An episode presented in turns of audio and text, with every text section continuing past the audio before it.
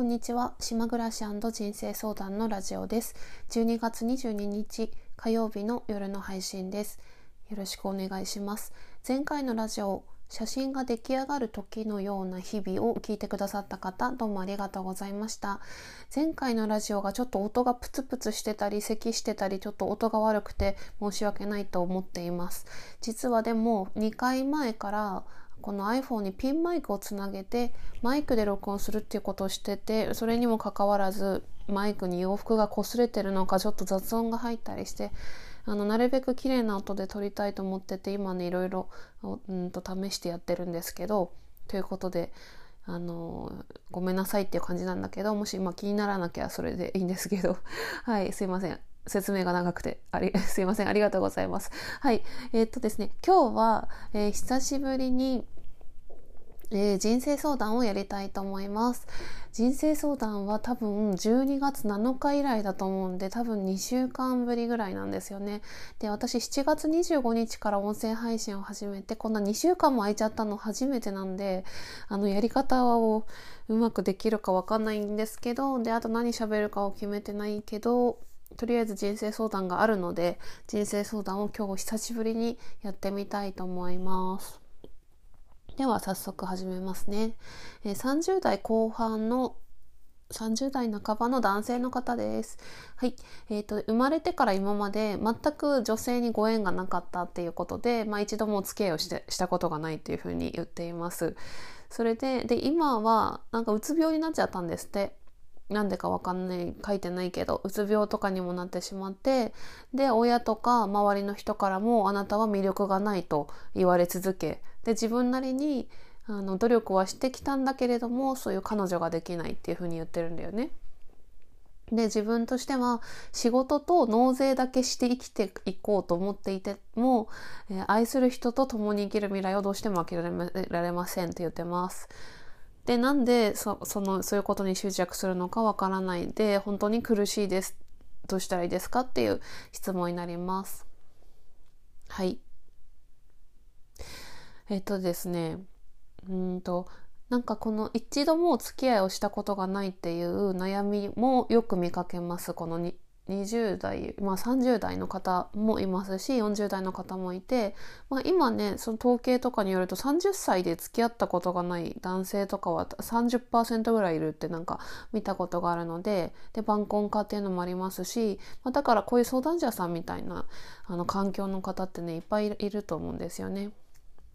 うん、でまあうつ病って書いてるので、まあ、うつ病の部分に関してはやはりあの病気ですからここはあの治療をねあのするっていうことが、まあ、あるとは思うんですけどちょっとそこを置いておいて私なりのこう考えを話したいなって思うんですけれども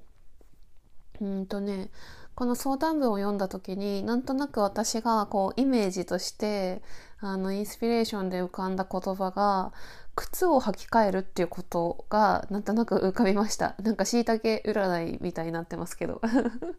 はい。あのなんかね、靴を履き替えるっていうイメージが湧いたのね。なんとなく今この相談者さんは、あの古くなったなんかボロボロのスニーカー、あ、なんかそんな歌ありましたよね。なんかそんな歌あったと思うんだけど、あの、なんか古くなった自分にはもう合わない汚れたスニーカーかなんかもうかかとが潰れちゃってうんとその靴じゃ山登りも行けないしいっぱい歩くこともできないし、まあ、例えばそれこそね今彼女いないけどデートにも行けないし仕事にも行けないしうんパーティー会場にも行けないし飲み会にも行けないしとにかくそんなかかとが潰れたボロボロのなんだっけこの歌このボロボロのスニーカーじゃもう一個あ なんだっけ牧原のりあどんな時もっていう歌か。牧原の隆起の今歌を思い出しましたけどとにかくね靴を履き替えるって思ったんですよ。なので今そういうね靴を履いてる状態だと思うんですよ。今自分に自信がなくて、まあ、うつ病にもなったって言ってるし周りの人からもなんか随分ひどい呪いのことを見行くがないなんてすごい失礼なこと言いますよね。ほんと周りの人がひどいって怒っていいと思いますけど。うん。なので、まず自分の靴を履き替えるっていうことをしたらいいかなって思いました。それは本当に比喩じゃなくても実際にあの自分でね気に入って新しいピカピカのあの素敵な靴彼女がいなくてもこの靴を履いて彼女とデートしようとかこの靴を履いてあの自分が好きな別のなんだろう飲み会じゃなんかちょっと飲み会とかしか思わ思いつかなくて申し訳ないんだけどなんか好きな場所何でもいいですよ。本屋さんでもいいですしカフェでもいいですしレストランでも何でもいいですのでそういう場所に履いていきたい靴をあの準備する。でそれを履くっていうことを私はなんか今までこんな回答したことないんですけどあのイメージで浮かんだんですよね。それでねうんとねあの仕事と納税だけして生きていこうと思っても愛する人と共に生きる未来を諦められずなんで執着するのかわからないって言ってるんですけど愛する人と生きることを望むっていうのは全然執着ではなくてそんなのねあの当たり前っていうか人間だったら誰しもが持っているあの感情だと思います。そういうそれがあるからこそあの人はね子供を作ったりとかうんと、まあ、子孫を残すっていうことをしてるわけだしそれはみんなが持ってる気持ちそれは別に相手がね男性とか女性じゃないパートナーの方もいらっしゃるけどそんなのは全然普通のことだからそこを別に執着って思う必要はないと思うのね。だからそんな思うのは当たり前だよって。自分が、えーと、愛する人と共に生きたいっていうふうに願うっていうことを自分はそういう願いがあるんだなっていうことをあの自分であのそうなんだなってまず思ってあげるっていうのが、うん、大事かなって思います。そこを執着っていうふうに言ってしまわない方がいいかなっていうふうに思うんですよね。で、あの、諦められませんっても言ってるんですけど、この諦めるっていうのもね、そうだよね。諦める必要もないし、だからそうそう、とにかく愛する人と共に生きるっていうのは、あの、で、うん、きっとあると思うし、諦める必要はないと思思ってます。うん。それでねあの仕事と納税だけして生きていこうと思ってもって言ってるじゃないですか。で私納税しようと思ったことなんか一回もないくってもうすごい偉いっていうかね立派だなって思いましたよ納税のことを考えてるなんて。私はその会社員を辞めて、うん、はいしかしですしかしながらしかしながら納税仕事と納税だけして生きていこうっていう風なすごくなんだろう納税って全然自分の夢でも何でもないしただ単なる何て言うの義務みたいなものじゃないですか。で今そういうすごくなんだろう夢とかがない状態からいきなり愛する人と生きるっていうのはめっちゃハードル高いっていうかステップがいろんなものを飛び越しちゃってるっていう感覚があるんですよね。それでなんかすごい変な比喩するんですけど竹馬で階段登ってるみたいな感じ。竹馬で階段登れないですよね。それぐらいあの無理無理なことだと思うんですよ。その仕事と納税しか今まで考えてなかった状態から愛する人と生きるっていうのはあまりにもかけ離れすぎてる。なのでこの方はえーと、相談者さんはもちろんそういう愛する人とあの生きるっていうそれは誰にでもあのあると思ってるので私は。うん、あの必ずその人いると存在してると思いますのでそういうね未来はあの必ずあると思うんだけど今じゃないと思うんですよね。愛する人と生きるようになるには仕事と納税だけして生きていこうっていう風なことなんか1ミリも思い浮かばないぐらいな自分になった時かなっていう風に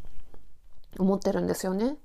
なのでその竹馬で階段を登るんじゃなくてあの靴を履き替えて自分の足でその一歩ずつ進んでいくっていうあのことをしたらいいかなっていうふうに思ってるんですよ。で私がその昨日ちかこラジオのちかこさんとコラボの収録でも話をしたんだけど、まあ、かつての私もまあ、そういう女性いっぱいいますけどあの結婚をして出産をするっていうことをすごく望んでたんですよね。っていうかそれはすごく自分にとって当たり前っていうかそれがない、えーと、人生なんて考えられないっていうふうに本気で思ってて本当にそれ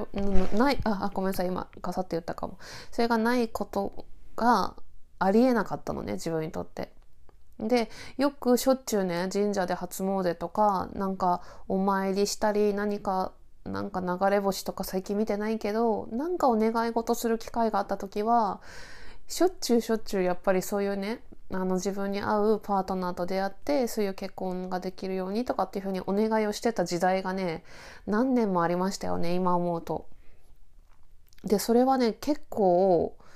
それが叶わない期間が長いければ長いほどあのすごくね苦しいなって思います。それは自分もそうだし周りでもそういう話はよく聞くんだよね。だから本当に昨日その話をしたばっかりなんだけどあのね自分以外の誰かと叶える、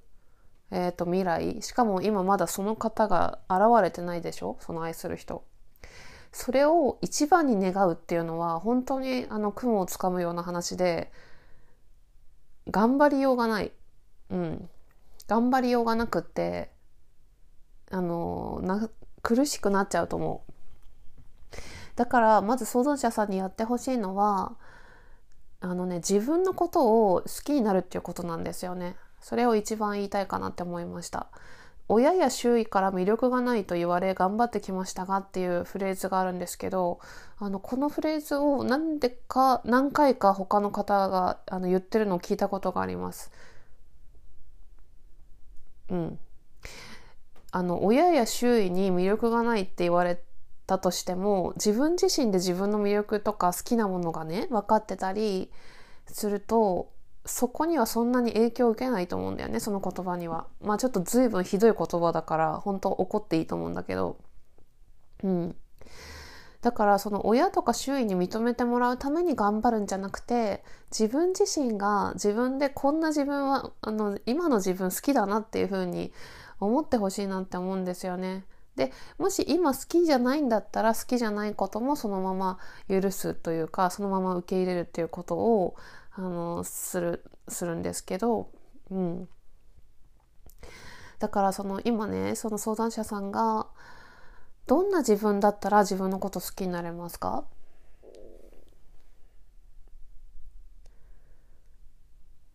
でその時にあれもないこれもないとか仕事もなんだろう例えば定職についてないしとか彼女もいないしとかお金もないしとかそんなこと言ってたら絶対彼女なんかできないから自分が何だ本当に好きなものとか自分が得意なこととか自分がどんな人でも必ずねあのキラリと光る才能とかあの魅力というかね特技っても何でもいいんですけど必ず絶対何かあると思うので今一度自分が何が好きなのか別にあのね大げさなものじゃなくていいんですよ。テニスが好きとかさなんだろう。山登りとか旅行とかなんかそういういかにも趣味ってやつじゃなくてもいいんで何でもいいんですよ。あの日向ぼっこするでもいいですし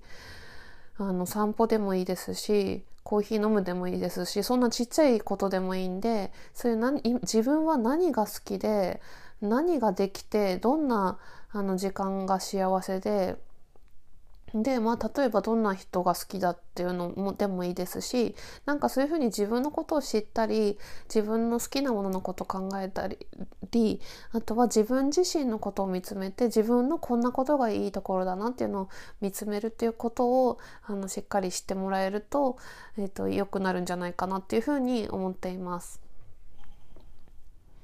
あ結構ちょっと長い時間も喋ってしまったんでちょっともうまとめますとはいまとめますと、